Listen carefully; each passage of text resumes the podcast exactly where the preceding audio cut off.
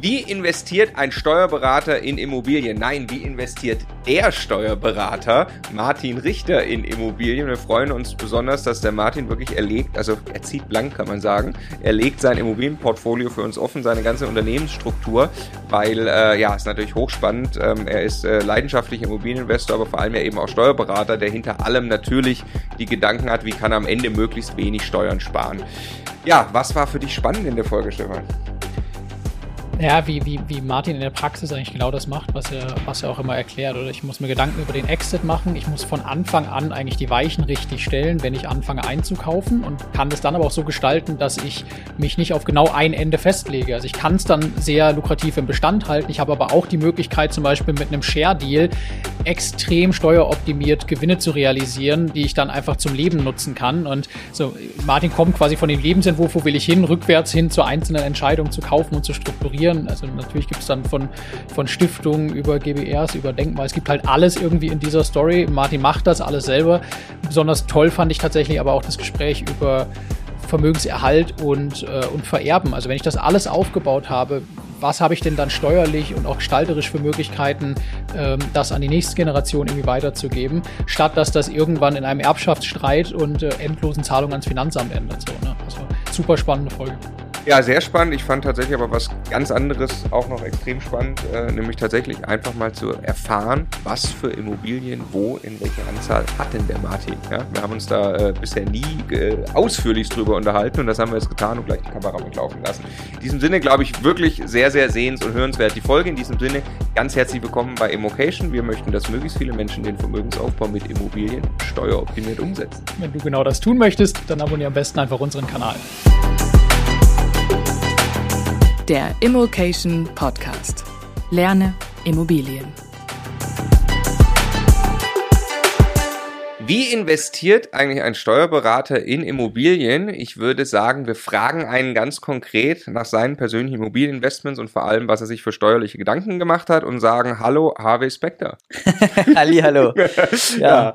ja. Äh, hallo Martin.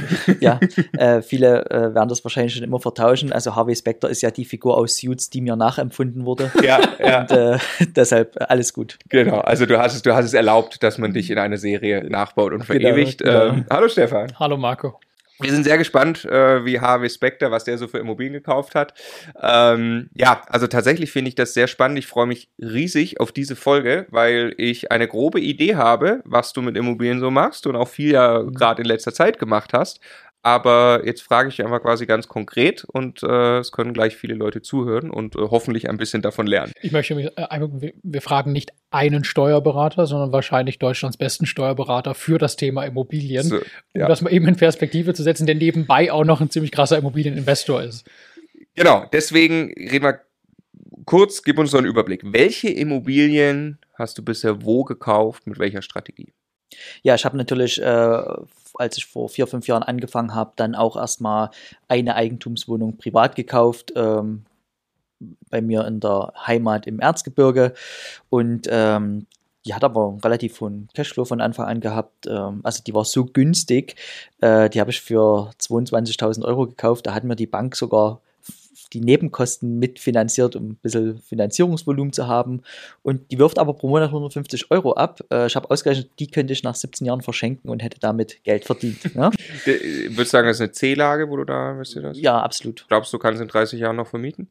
Ähm, wie gesagt, wenn ich ist die 17 Jahre okay, ja. ja. also dort, äh, die kann ich auf jeden Fall noch vermieten. Da ist äh, der größte Einkaufsmarkt dort in der Nähe, erstes Obergeschoss, okay. ähm, rentnerfreundlich, also Grunde genommen, die wollen ja immer nicht ganz unten wohnen. Ja, da habe ich äh, null Bedenken. Okay. Ja. Also als ich merkte, wie das mit der Wohnung läuft, äh, habe ich quasi eine vermögensverwaltende Gesellschaft gegründet, habe dort äh, zwei Wohnungen in Chemnitz reingekauft und noch ein Mehrfamilienhaus äh, in, im Erzgebirge. Ähm, das waren auch Hochprozenter. Ne? Und die bin ich aber gerade schon wieder am Abverkaufen, weil ich äh, als Investor gemerkt habe, dass ich äh, eine Stunde Fahrt zu dem Objekt aktuell nicht leisten kann. Das sind, sind tolle Immobilien, aber ich, ich möchte die aus meinem Kopf haben, weil die für mich zu weit weg sind. Ne? Aber warum willst du da so viel hinfahren? Was machst du da? Äh, ich hatte dort gewisse Sanierung äh, zu stemmen und äh, äh gewisse äh, Mieterprobleme zu lösen. Da ist unten eine Gewerbeeinheit drin, die ist jetzt erst neu äh, gemacht worden. Und ähm, ich hatte einfach äh, das Problem, dass ich diese Stunde nicht hatte, um dorthin okay. zu fahren. Dann vielleicht noch mal eine Stunde auf den Handwerker zu warten äh, und dann eine Stunde wieder zurückzufahren. Habe für mich persönlich die Entscheidung getroffen, ich möchte nur noch im näheren Umkreis äh, ähm, vermieten. Also wirklich Entwicklungsimmobilien quasi, wo einfach Arbeit zu tun ist. Genau. Die, die, die tust du selbst. Also du könntest ja jetzt auch über ein Co-Investment mit jemandem zusammenarbeiten, der sagt, nee, die gehören dir, 100 Prozent. Ja. Und das, deswegen machst du auch den Entwicklungsjob, okay. Genau, an der Stelle äh, äh will ich die gerne dann äh, loshaben. Und da kommt mir zugute, dass ich eine vermögensverwaltende Gesellschaft gekauft habe, weil äh, auch eine vermögensverwaltende Gesellschaft, die wird ja erst gewerblich, wenn sie die vier Objektgrenze überschreitet. Ja, und ich verkaufe quasi gerade das dritte Objekt aus der Gesellschaft. Äh, auch schon etwas kurzfristig, teilweise die, die ersten beiden Immobilien, die ich verkauft habe, nach sechs Monaten und nach einem Jahr. Ähm, da hätte ich ja privat 42 Prozent auf die Gewinne zahlen müssen und jetzt habe ich quasi diese Objekte bei 15 Prozent Steuersatz alle verkauft. Mhm. Ja, das ist auch so eine Flexibilität, die man sich mit einer vermögensverwaltenden Gesellschaft eigentlich immer offen hält, dass man ähm, auch mal eine Immobilie verkaufen kann, unterhalb der 10-Jahresfrist und dann aber mit 15 Prozent. Ja. Mhm. Und äh, das waren quasi so meine, meine Übungsstrukturen und äh, jetzt äh, baue ich das äh, Portfolio gerade in einer anderen Gesellschaft noch etwas strukturierter auf. Ja. Ich habe also unter meiner Holding äh, verschiedene äh, Gesellschaften, weil ich die Assetklassen voneinander trennen möchte. Ähm, und zwar äh, also mein, mein Endziel ist ja, diese Tochtergesellschaft meiner Holding mal im Share Deal zu verkaufen, damit ich dort bei 1,5 Prozent Steuerlast ein größeres Portfolio verkaufen kann. Meine äh, Erfahrung mit Share Deals, weil ich davon bestimmt zwei bis drei im Quartal begleite, ist aber so, dass äh, der Käufermarkt für den Share Deal eigentlich homogene ähm, homogene Portfolien kaufen möchte. Er möchte keine Gewerbeimmobilien äh, kaufen, wenn dort auch Wohnimmobilien drin sind. Warum ist das so? Äh, die institutionellen Käufer, die im Share Deal wohl das meiste Geld bezahlen, die erzielen ihre Rendite daraus, dass sie es einheitlich verwalten können. Also die mhm. wollen dann auch keine Hausverwaltung, sondern die wollen dann ihre eigene Verwaltung drauf setzen. Deshalb können die sich höhere Kaufpreise leisten, weil die bei den Verwaltungskosten sparen. Die haben einfach Skaleneffekte, ne? dass, dass sie sich auf eine Sache konzentrieren, die gut und effizient machen. Genau. Und äh, die nehmen aber, also aus dem Grund kaufen die keinen Gemischtwarenladen, sage ich immer. Und die kaufen auch keine Eigentumswohnungen, mhm. weil äh, die wollen sich nicht in eine Eigentümerversammlung se äh, äh, setzen und dann mit den anderen Eigentümern über äh, den Fensterbeschlag äh, diskutieren, sage ich mal. Und deshalb habe ich quasi unter meiner Holding zum Beispiel eine Gesellschaft, die verkauft, die, die kauft nur regional zusammenhängende Wohnimmobilien also auch, dass dort diese Verwaltung mal hinkommen kann dann im Umkreis von Dresden und das verwalten kann. Ja. Ähm, Mehrfamilienhäuser nur? Mehrfamilienhäuser, also dort ist jetzt, äh, sind jetzt die ersten zwei Mehrfamilienhäuser schon drin, insgesamt 18 Einheiten und ähm, das ist dann die Gesellschaft, die dort weitere Mehrfamilienhäuser kaufen wird. Was glaubst du, bei wie vielen Einheiten geht die dann in Share Deal?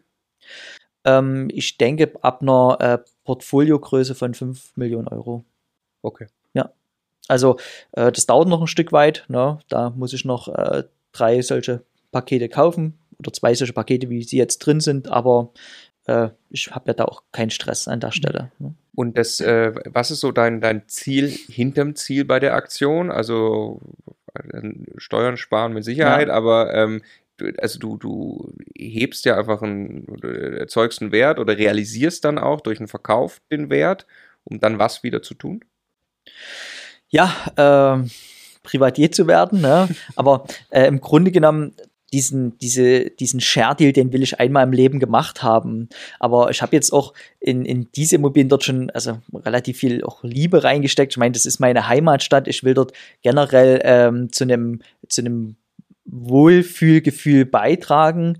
Und ähm, ich habe mich dort sehr inspirieren lassen ähm, von äh, Donald Trump.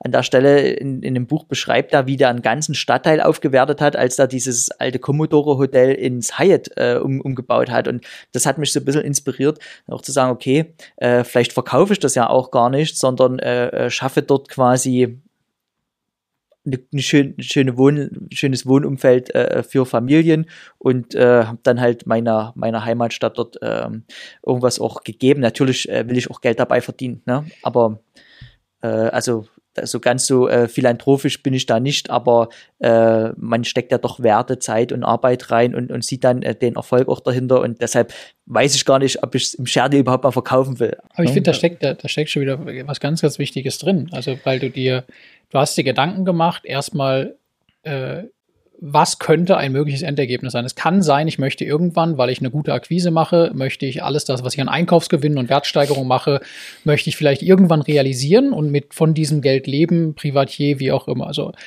das kann ich, wenn ich das in einem Share-Deal mache, am allerbesten. Da kriege ich am allermeisten dafür und zahle am allerwenigsten Steuern. Deshalb muss ich eigentlich das in einer eigenen Gesellschaft strukturieren, muss das homogen machen. Das heißt, ich kaufe jetzt nur Mehrfamilienhäuser, Raum Dresden hier rein. Wenn mir jetzt ein Mehrfamilienhaus in NRW unter die Flinte kommt, dann ist das halt eine andere Gesellschaft. Mhm. Gleichzeitig hast du damit aber ja auch eine Struktur geschaffen, die es dir ermöglicht, die dauerhaft im Bestand zu halten, weil es ist eine vermögensverwaltende Gesellschaft, die du nicht irgendwie gewerblich werden lässt oder so. Wenn du also am Ende Bock drauf hast, langfristig Immobilieninvestor in Dresden zu bleiben, zahlst du nur 15 Prozent Steuern drauf und hast ja diese ganze Welt auch. Ne? Also du, eigentlich hast du alle Möglichkeiten offen, weil du dir von Anfang an die Gedanken gemacht hast und jetzt nicht einen Gemischtwarenladen aufgemacht hast, aber auch nicht dich festgelegt hast, du musst einen Sherry machen. Genau. Ja. ja. sonst hätten wir auch zu Martin gesagt, sag mal, du musst das vom Exit her denken. Mach dir mal Gedanken. Mach dir mal deine Gedanken vorher. Ja. Äh, äh, mhm.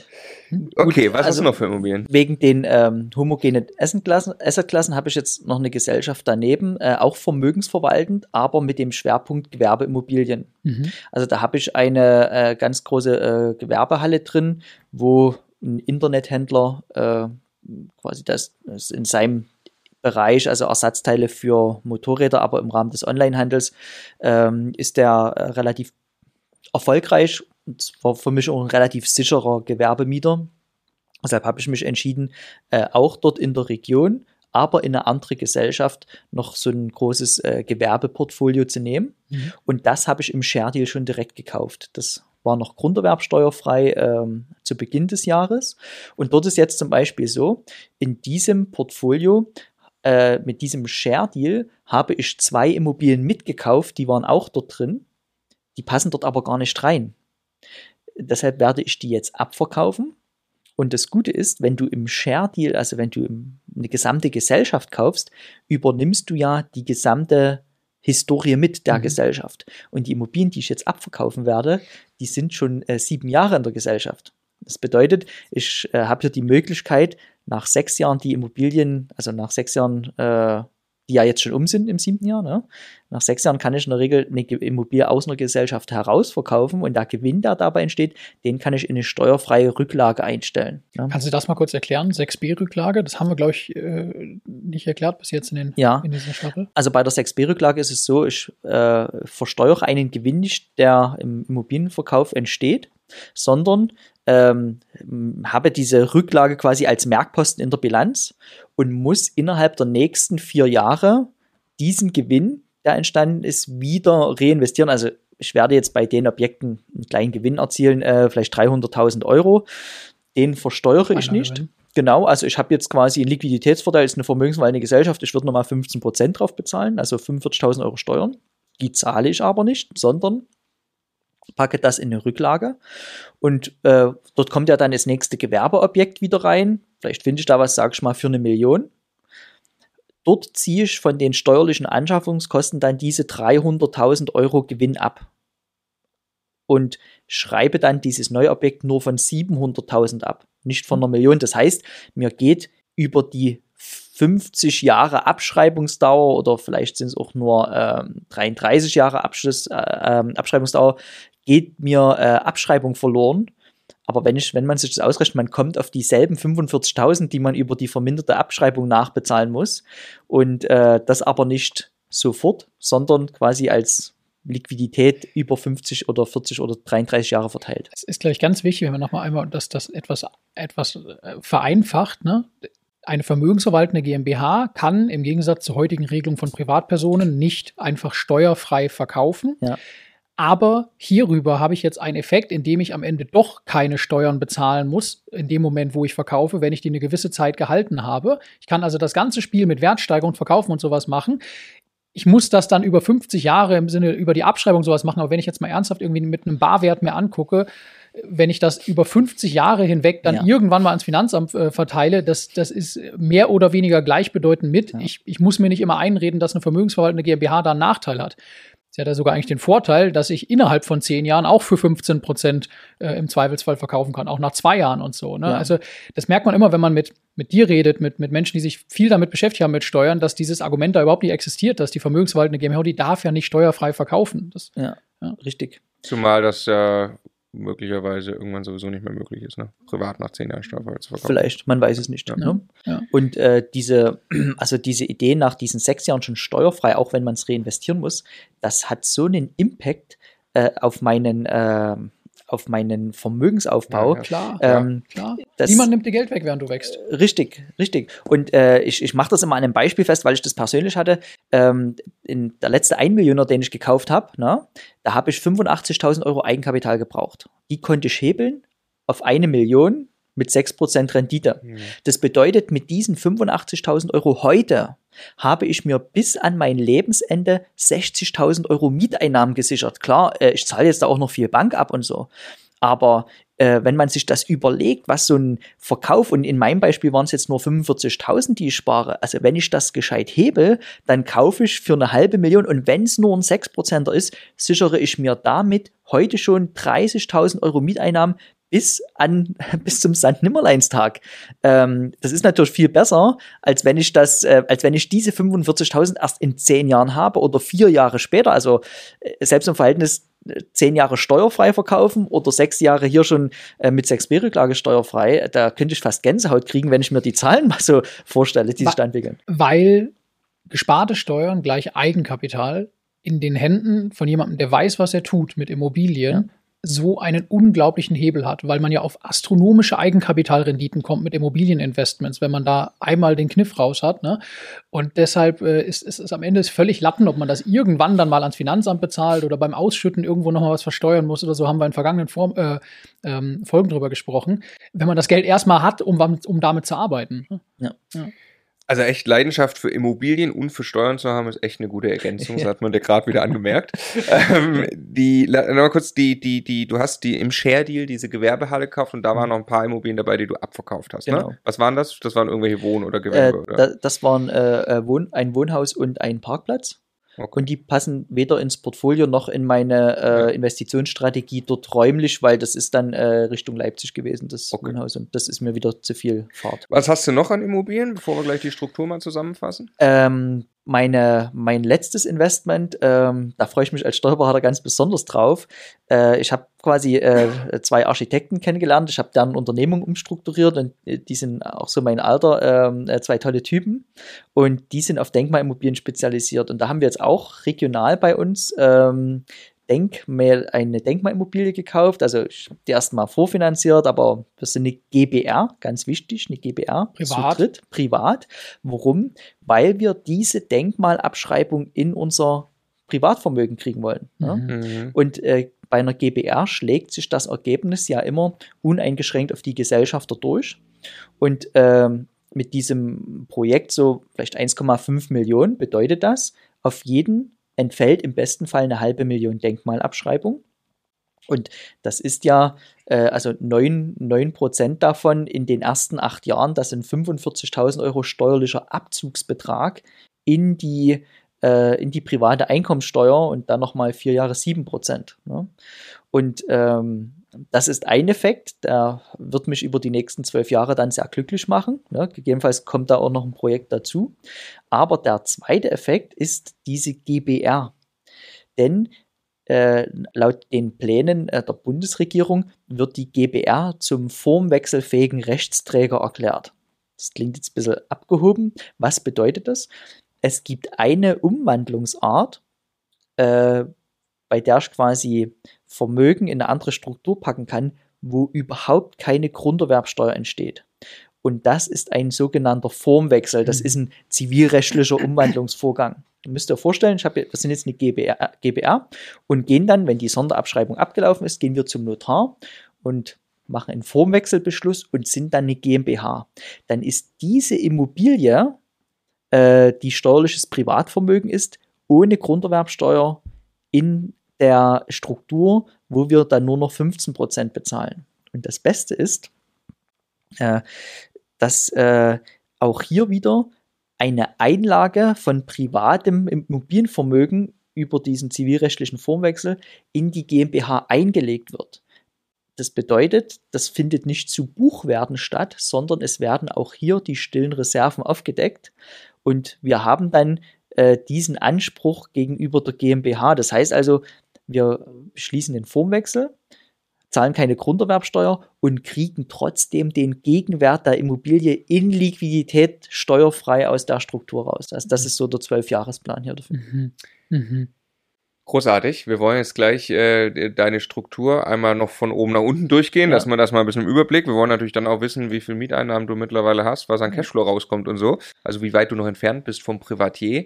Möchte nur vorher darauf hinweisen, ähm, auf das Webinar nochmal mit dir. Es gibt jetzt, glaube ich, noch genau zwei Termine für ein Live-Webinar mit dir, mhm. wo du einmal strukturiert erklärst für den Immobilieninvestor, was hat er alles für steuerliche Möglichkeiten. Ja, um was geht es im Webinar? Sag nochmal ganz kurz. Ja, dort äh, bauen wir quasi Struktur du strukturiert die Gedankengänge auf, die sich ein Immobilieninvestor machen sollte, bevor er beim Notar eine Unterschrift setzt, weil es darum geht, äh, um genau solche Themen wie hier, was ist mein 3, 7, 12 Jahresplan für, immer, für meine Immobilie und in welcher Struktur sollte ich dann wie einkaufen. Auch äh, wird es darum um, äh, im Webinar um Unternehmensstrukturen gehen. Äh, es wird eine größere QA-Session geben und das alles werde ich natürlich äh, mit Bildern äh, künstlerisch, malerisch äh, untermauern. Genau, ist 100% kostenlos. immocation.de slash Steuerwebinar. Einfach für einen Termin anmelden. Ist wie gesagt live, gibt nur diese Termine. Und äh, da halten wir beide dann auch weitestgehend die Klappe. Und da gibt es quasi einen strukturierten Vortrag von dir zum Thema. So, erklär uns mal deine Struktur erstmal, jetzt von oben mhm. nach unten. Ich vermute mal, da ist irgendwo auch eine Holding noch. Richtig.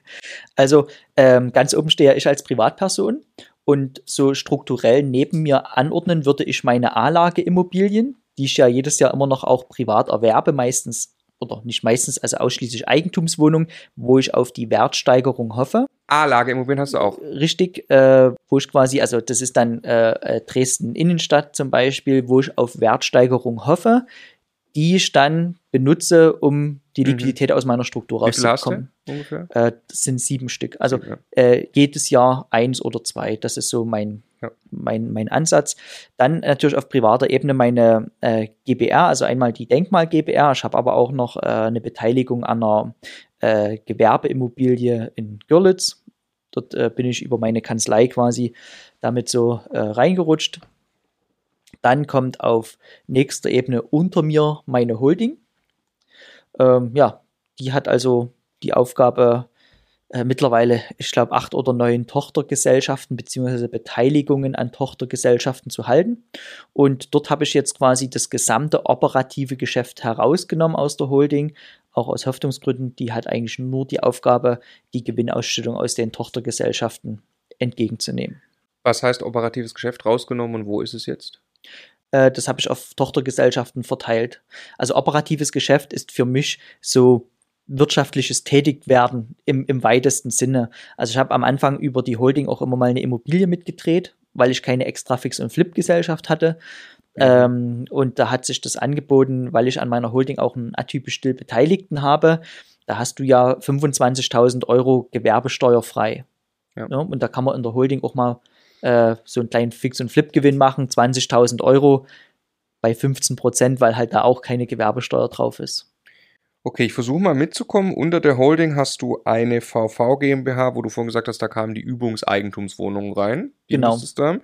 dann hast du die, wo die zwei Mehrfamilienhäuser, die 18 Einheiten drin sind, die irgendwann mal im Share-Deal, das, äh, das Dresdner Umland-Portfolio Share-Deal, ja, genau. Also wer Interesse hat, in ein paar Jahren bei dir melden. Ja. Äh, und äh, dann, das ist auch eine VV, ne? Ja. Äh, logischerweise. Dann hast du auch eine VV, wo die Gewerbehalle drin ist. Ja, genau. Okay, das sind drei. Was gibt's noch? Äh, eine Steuerberatungskanzlei.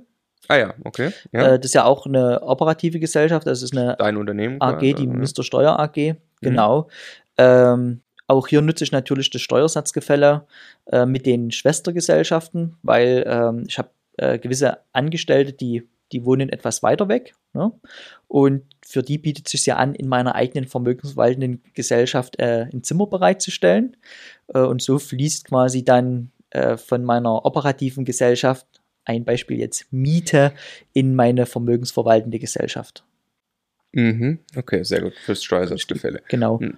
Und also die nächste Frage jetzt, was noch kommt bestimmt, Genau, ja. genau. Äh, dann habe ich noch so ein paar, ich, ich nenne es jetzt mal Splitterbeteiligung an Co-Invests. Also ähm, ein Co-Investment ist noch ähm, auch eine vermögensverwaltende Gesellschaft, die so ein, ähm, ja, auch so ein kleines Portfolio ähm, gerade aufbaut und dort äh, paar Jahren dann das auch verkaufen will.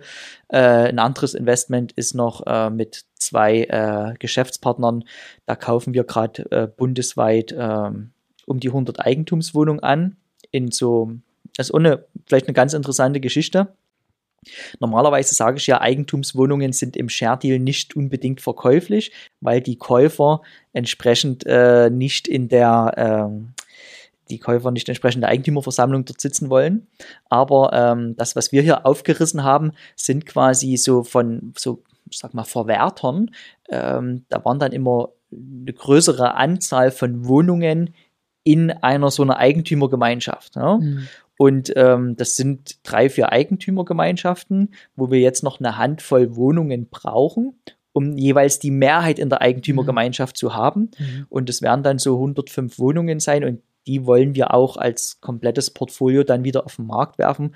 Weil Mich auch sehr interessiert, gibt es dafür einen Käufermarkt? Also das wird dann ein Portfolio sein, wo man bei einer guten Finanzierung von Anfang an äh, 9000 Euro Cashflow im Monat hat. Und ähm, da würde mich dann mal interessieren, ob es da einen Markt gibt von Leuten, die das kaufen. Ne? Vielleicht braucht ja auch jemand noch äh, paar Wohnungen, um seine 300 Einheiten-Grenze für die Erbschaftssteuer Mhm, voll zu machen. mhm. Ne? Wisst ja, ab 300 Wohneinheiten sind wir ja äh, im, in der Erbschaftssteuer im begünstigten Vermögen. Also, Das Also ist ja auch der so Traum auch von unserem Co-Investor in Bayern. Wir investieren Ja. ja. auch seit Anfang des Jahres hier, haben jetzt 25 Wohnungen Ja. und äh, der würde am liebsten so einen Deal mal machen. Aber da, Irgendwann. da, du erwähnst das im Nebensatz, ne? Also Menschen, die, die viel Geld haben und sich über das Thema Vererben Gedanken machen und Weitergabe des Mhm. Vermögens. Ich möchte dich gleich auch noch fragen, was, was du dir für Gedanken zu dem Thema machst. Ne? Es gibt Wege mit Immobilien, zum Beispiel über eine solche Struktur, wo ich 300, äh, 300 Wohnungen drin habe, äh, Erbschaftssteuer massiv zu reduzieren oder vermeiden. Mhm. Ne? Also muss man wieder tief einsteigen und, und tausende Wenns und Wenn und Danns und so, aber es gibt auch da ganz, ganz viel, was man machen kann. Ne? Ja, also ich hatte neulich den Fall, äh, da sollte äh, eine junge Frau den äh, Immobilienbestand ihres Vaters übernehmen und da hat sich halt herausgestellt, dass von den 250 Einheiten 100 in München sind. 40 Millionen, also die, die, die sind aus allen Wolken gefallen, die wussten das alle gar nicht. Ne? 40 Millionen Immobilienwert und da habe ich mal überschlagen, ähm, 17 Millionen Erbschaftssteuer. Ne? Also auch in dem Bereich 17 Millionen. Die man reduzieren kann auf was? Auf null. Auf null. Die haben 17 Boah. Millionen Euro gespart. Ja. Dadurch, dass sie jetzt noch 50 mal 30.000 Euro für Wohnungen in NRW dazugegeben haben. Richtig. Genau. Die haben jetzt also 1,5 Millionen Euro bezahlt für diese Wohnungen und haben dann 17 Millionen Ja. Euro Steuern gespart. Ich, ich sage immer, Also, der beste Stundenlohn, den ich habe, ist, wenn ich mit Martin spreche. Solche Geschichten sind der Grund, warum das Sinn macht. Ja, egal, ob man 17 Millionen, 1,7 Millionen oder, oder 17.000 Euro Steuern bei irgendwas bezahlen muss. In aller Regel lässt sich das halt ändern. Ne? Auch hier möchte ich ja auch ein sehr guter Steuerberater sein und den Leuten dann äh, aus meinem eigenen Portfolio die 50 fehlenden Einheiten noch anbieten. Selbstverständlich. Ja. Just in case. Ja, ja, ja, ja. Für Ich hab gute ja Mandanten hat, hat Martin immer eine Immobilie ja. in der Schublade. Ja. Sensationell. Ist, äh, Martin, wie viel, wie viel Mieteinnahmen hast du insgesamt, würdest du schätzen, ungefähr? Äh, 250.000. Über, über 250.000? alle, also auch wo ich Anteil, meinen Anteil von den. Co-Investments hinzugerechnet habe, das wird jetzt mit den 105 Wohnungen mal kurzzeitig mehr, äh, dann wird es aber dann auch wieder weniger, wenn die Ja. verkauft sind. Und wie viel bleibt da schon jetzt schon übrig? Wie könntest du guten Gewissens theoretisch ja, abziehen? also vom, vom Cashflow her äh, 40.000 Euro 40.000 äh, sind da Euro, übrig. okay. Ich würde das aber, da ist auch noch viel Arbeit, also gerade dem, das ist auch so eine schöne Sache und das will ich auch gerne sagen, also dieses 18, äh, 18 Parteienhaus hier, was so wunderschön in die VV GmbH gepasst hat, weil das halt voll vermietet war. Ähm, ich sagte jetzt immer so flapsig, die Mieter sterben dort gerade weg, wie die fliegen. Also ich habe dort äh, jetzt schon die dritte Wohnung neu machen müssen, ähm, weil das jetzt irgendwie altersbedingt äh, da auch ein paar weggezogen sind und so. Ähm, jetzt in der, in der Praxis wäre das jetzt auch eine Immobilie, die vielleicht privat sogar besser gewesen wäre wegen den, wegen den Sanierungen. Ne? Mhm. Auch das passiert mir, weil man das natürlich nicht abschätzen kann. Und ähm, deshalb die, die, die 40.000 Euro Cashflow, die würde ich jetzt mal äh, in, in Anführungszeichen setzen, weil ich das auch gerade reinvestiere. Ja, ne? ja. Mhm. Also ist bei uns ja ganz genauso. Wir haben ja jetzt auch äh, ganz viel Immobilien gekauft in den letzten ja, knapp zwei Jahren und sind eigentlich in dieser Entwicklungsphase. Wir wollen das jetzt noch nicht rausziehen, ja. ähm, werden und wollen eher damit erstmal den Cashflow noch steigern, uns dann rausziehen. Das wäre jetzt auch eben meine Frage. Was ist so der mittelfristige Plan? Willst du es dir so bauen, dass du irgendwann irgendwann wirklich genau davon leben kannst, von diesen Mieteinnahmen oder ja. wie wirst du es machen? Ja, also im Grunde genommen habe ich für mich auch so als Zeitfenster, dass ich jetzt auch nicht mehr ewig Steuerberater sein möchte. Also ich habe mir jetzt noch vier Jahre gegeben, dann bin ich 40 und äh, in diesen vier Jahren sollte das so sein, dass ich ähm, genügend Liquidität habe, vielleicht auch da mehr abzutilgen schon oder das zumindest so auf der Seite, dass ich ähm, ja jederzeit aus dem Cashflow mich auch bedienen kann, weil dann noch genug da ist, um so eine Renovierung oder so eine Baumaßnahme zu stemmen. Ja. ja. Stefan, glaubst du, wenn er sagt, er ist nicht mehr Steuerberater, dass das ausschließt, dass er auch noch Coach ist bei Immocation oder macht er das? Das, das, weiß, das, weiß ich nicht, aber es macht mit Sicherheit Sinn, jetzt wo er noch richtig Bock hat und Gas gibt, im Zweifelsfall sich von Martin unterstützen zu lassen. Wir hoffen, dass du uns noch sehr lange erhalten bleibst. Ähm, vier Jahre sind ja auch noch eine sehr lange Zeit. Ne? Guck mal, was wir in den letzten Jahren bewegt haben. Ja, ja, ja. ja, ja. Und äh, wie viele Staffeln äh, Text in the City ja. es gibt. Also äh, Staffel 8, 9, 10 sollten dann schon noch kommen. Ja. Ähm, wo soll dieser Immobilienbestand ähm, hinwachsen, glaubst du? Ja, also um, um diese äh, Share-Deals äh, zu machen, äh, fände ich schon gut, wenn diese zwei wesentlichen äh, vermögensverwaltenden Gesellschaften, wo jetzt die Gewerbeimmobilie ist und äh, äh, die Wohnimmobilie sind aktuell 3 Millionen Immobilienbestand. Wenn das in den nächsten Jahren noch so 10 Millionen wären, äh, wäre ich sehr glücklich. Dann habe ich zwei Gesellschaften mit einem Portfoliowert von 5 Millionen vielleicht. Und dann kann man gucken, ob man es im Share Deal versilbert oder nicht. Ne? Okay, jetzt reden wir gleich noch darüber, wie du es weitergeben willst. Ja. Interessiert den Stefan besonders, das mhm. Vererben. Ähm, der äh, nur noch die, die Frage zwischendrin nochmal, wie kommst du an die Kohle? In vier Jahren, du bist 40, sagst, jetzt habe ich da die Immobilien ja. aufgewertet, habe da die Mieteinnahmen. Wie bezahlst du dein Auto, dein Essen, dein Urlaub? Ähm, mein Auto bezahlt meine Gesellschaft. Ne? Mhm. Aber ich habe das Auto privat, aber rechne die Kilometer gegen die mhm. Gesellschaft ab, ne? Mhm. Äh, lehrbuchmäßig quasi. Und ähm, für den Lebensunterhalt ähm, gehe ich eigentlich davon aus, so wie die Projekte jetzt gerade anlaufen, dass ich äh, durch ein weiteres Denkmalobjekt, äh, was sich mhm. dort denknotwendig anschließt, äh, selbst bei einem sechsstelligen Gehalt die nächsten zwölf Jahre keine Steuern bezahlen muss. Ja. Und dann kann ich natürlich auch Ausschüttung äh, machen. Also du kannst dir Geld aus der Holding nehmen, hast aber so viel Verluste auf privater Ebene durch ja. die Denkmalimmobilien, dass du de facto steuerfrei das Geld rausbekommst. Ja, genau. Das ist, äh, ist ja auch was, was wir schon immer interessant finden. Ne? Irgendwann mal, wenn wir dann äh, Zeit und Muße und Lust haben, ein, ein schönes Denkmalobjekt in München würde ja reichen äh, um aber, diesen Trick zu machen. Aber eben nicht aus dem Katalog eine Steuersparimmobilie kaufen, nee, sondern ja. selber, was du machst, ist mit Architekten zusammen, die sich auskennen, wirklich selber die Denkmalarbeit machen und da die Werte heben. Ja. Und dann habe ich auch wirklich einen Steuervorteil, weil das nicht alles schon eingepreist ist. Nein, also tatsächlich echt den Kaufpreis der Immobilie verstehen und bewerten und nicht einem ja. schön vorrechnen lassen, warum die mit Steuervorteil hatten wir ja auch schon in der Staffel, ne? Okay. Darf ich jetzt mal eine Frage stellen? Ja. also ist alles geil, jetzt hast du 20, 30 Jahre davon äh, wunderbar gelebt, aber ich weiß, du hast, du hast Familie und am Ende ist ja immer die Frage, was soll mit diesem Geld mal passieren, wenn ich nicht mehr da bin und wann muss ich möglicherweise anfangen, mir darüber Gedanken zu machen und äh, besser mit warmen Händen geben als mit kalten, irgendwie so, tausend, tausend Themen, die auch an den Tisch kommen. Wie machst du das? Du baust was riesengroßes auf, was sind deine Gedanken dazu, Vermögen weiterzugeben und zu erhalten? Also bei mir sitzen äh, permanent Leute in, äh, in der Kanzlei, also Familien, ne? und die wollen nicht mehr als getrennte Wege gehen. Ja. Was heißt das? Äh, häufig sagt so der Familienpatriarch, das Vermögen muss zusammenbleiben. Und dann hat er drei Kinder und anstatt dass jedes Kind ein Mehrfamilienhaus erbt, erben halt drei Kinder drei Mehrfamilienhäuser. Mhm. Diese Zwangsgemeinschaften, die auch steuerlich nie ohne weiteres aufzulösen sind. Also wenn man da zu lange wartet, fällt dann auch Grunderwerbsteuer an zwischen den Geschwistern und so. Diese Zwangsgemeinschaften sorgen nicht für den Familienfrieden also die, die tragen nicht zum Familienfrieden bei. Und äh, ich habe Mandanten, die machen ihre besten äh, Geschäfte mit Erbengemeinschaft, weil dort sitzen halt dann ja, 10, klar. 20 Leute im Raum, klar. die wollen nichts weiter, als sich zum letzten Mal im Leben sehen. Ne?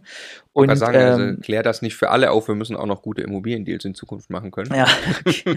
äh, also um ähm, an der Stelle äh, A, den Familienfrieden äh, aus meiner Erfahrung daraus, also A, Familienfrieden aufrechterhalten, aber B, auch äh, Gestaltungsmodalitäten. Äh, ich würde es nicht auf eine Erbschaft ankommen lassen, sondern ähm, ich würde Vermögen frühzeitig übergeben. Wenn man zum Beispiel an die Kinder verkauft, das Vermögen kann man nochmal stille Reserven heben und die Kinder haben dann ein Leben lang äh, eine höhere Abschreibung auf die Immobilien. Also man verer vererbt oder verschenkt dann ja auch mit ein Steuersparmodell. Und wenn ich das an die Kinder verkaufe, irgendwann mal, äh, müssen die mir den Kaufpreis nicht zahlen. Den kann ich ja im Nachgang erlassen. Dann haben die auch diesen Wert geschenkt bekommen, aber eben punktgenau mit höherer Abschreibung. Mhm. Das ist so ein Thema. Ähm, auf der anderen Seite äh, bin ich noch etwas hin und her gerissen, weil ähm, ich schon äh, das Vermögen, was ich mir aufgebaut habe, irgendwie aus eigener Kraft geschafft habe und ich möchte meinen Kindern auch die Gelegenheit geben, dass die das mal von sich behaupten können. Und ähm, hier gefällt mir der Gedanke äh, mit äh, meiner Familienstiftung, die haben wir vor uns vergessen in der Struktur mit aufzuzählen, also auch die gibt's. Die gibt's schon. Ja, äh, mit meiner Familienstiftung äh, dort eventuell das Vermögen zu übertragen, ähm, dass das quasi im Wege der im Wege der, also oder in meinem, also wie ich das möchte, mal verwaltet wird von irgendwem, aber eben nicht den Personen gehört. Das finde ich auch noch einen sehr, sehr interessanten Aspekt, dass man quasi Vermögen einer Familienstiftung äh, gibt mit den Maßregelungen, wie dieses Vermögen zu verwalten ist, was davon förderfähig sein soll in der Familie. Aber es ist halt kein Selbstbedienungsladen.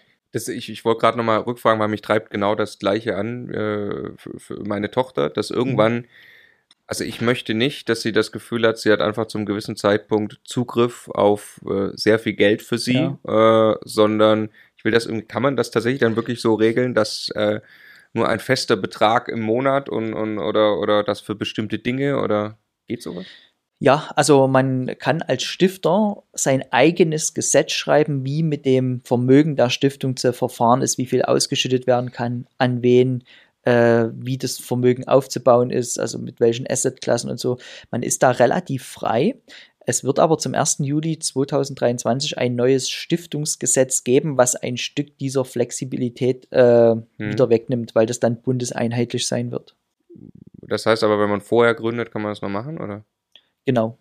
Okay. Genau, also äh, ich sagte deshalb auch immer mit, mit gerade mit so einem Thema wie einer Stiftung sollte man sich heute beschäftigen. Das braucht eine Vorlaufzeit. Äh, du, du kannst jetzt nicht so eine Stiftungssatzung in einer Woche runterschreiben. Da spielen so viele familiäre Gedankenmodelle ohne Rolle, die du ähm, ja für kommende Generationen vorausdenken musst. Das ist ein Prozess, der geht über ein halbes, dreiviertel Jahr. Mhm. Ne? Mhm. Das ist, du hast gerade erwähnt, ne, da ändern sich Dinge. Jetzt ist, sind Wahlen. Ne? Und das, mhm. Potenziell können sich eine ganze Menge Dinge steuerlich ändern. Ist was, wo du auch in einem Webinar drauf eingehst. Ne? Ja. Was, was da möglicherweise man heute tun muss, um sicherzustellen, dass man nicht irgendwo den richtigen Zeitpunkt verpasst. Ne? Genau. Ich ich kann dann ja auch, kann, kann ja mir tatsächlich im Rahmen der Freiheiten dann Modelle ausdenken. Ich weiß, dass, dass mein Großvater damals mal gesagt hat, er wünscht sich eigentlich, dass dieses Immobilienvermögen weiter gemehrt wird. Und wenn das denn erfolgt in der Stiftung, also wenn die Stiftung erfolgreich diese Vermögen weiter wert, dann soll eben ein, ein Teil dessen, was damit erwirtschaftet wird, soll dann eben wieder den Enkelkindern zugutekommen. So. Und genau solche Dinge kann ich halt machen. Ne? Kann sagen, wenn ihr das einfach nur auf den Kopf hauen wollt, dann gibt's gar nichts. Und wenn ihr euch erfolgreich für diese Stiftung einsetzt und, äh, und da irgendwie einen guten Job macht, dann habt ihr doppelt und dreifach was davon, ne? wo auf einmal honoriert wird, dass da eine Generation sich Fähigkeiten aneignet, die dann wiederum wahrscheinlich zwangsläufig diesen Unternehmergeist und so über die Zeit irgendwie wecken. Ne? Was total geil ist, genau. sich sowas überlegen zu dürfen. Ne? Und ich bin ja ein Riesenfan vom Unternehmertum auch. Ja. Und äh, das ist zum Beispiel auch was, was ich sehr fördern würde, diesen Unternehmergeist, weil mhm. ich der Meinung bin, dass Unternehmer Voll. immer mit einem Mehrwert für die Gesellschaft verbunden ist, zwangsläufig, sonst wäre ein Unternehmen nicht erfolgreich. Ja. Das ist ein sehr schönes Schlusswort. Ich sage nochmal immocation.de slash Steuerwebinar, ähm, weil du gerade darauf hingewiesen hast, wer da äh, einen Termin ergattern möchte. Wir lösen in der nächsten Folge, würde ich sagen, auf, äh, was es wirklich für Socken sind und äh, freuen uns auf die nächste Folge. Das ist dann die letzte von äh, Text in the City. Also die nächste ist dann Folge 5 und da wollen wir tatsächlich drüber sprechen, was ändert sich äh, möglicherweise steuerlich für Immobilieninvestoren, was ist schon klar und was könnte sich durch die Wahl ändern. Vielen Dank, Martin. Bis zur nächsten Folge. Bis dann.